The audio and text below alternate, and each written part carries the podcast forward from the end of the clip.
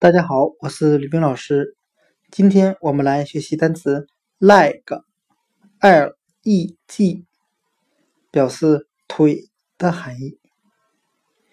我们这样来记忆这个单词，我们可以把 leg，l e g 中的 l 字母想象成大腿的形状，再把 e 字母想象成膝盖，然后把 G 字母想象成小腿的形状，特别是 G 字母下面那个小弯儿，我们把它联想成一只脚的形状。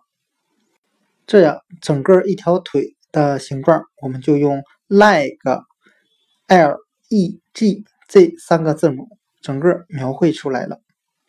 那今天所学的单词 leg 腿，我们就通过它的三个字母。L 大腿，E 膝盖，G 小腿和脚啊那个小弯钩，把它想象成一只脚的形状。那今天所学的单词 leg 腿，我们就讲解到这里，谢谢大家收听。It's hard to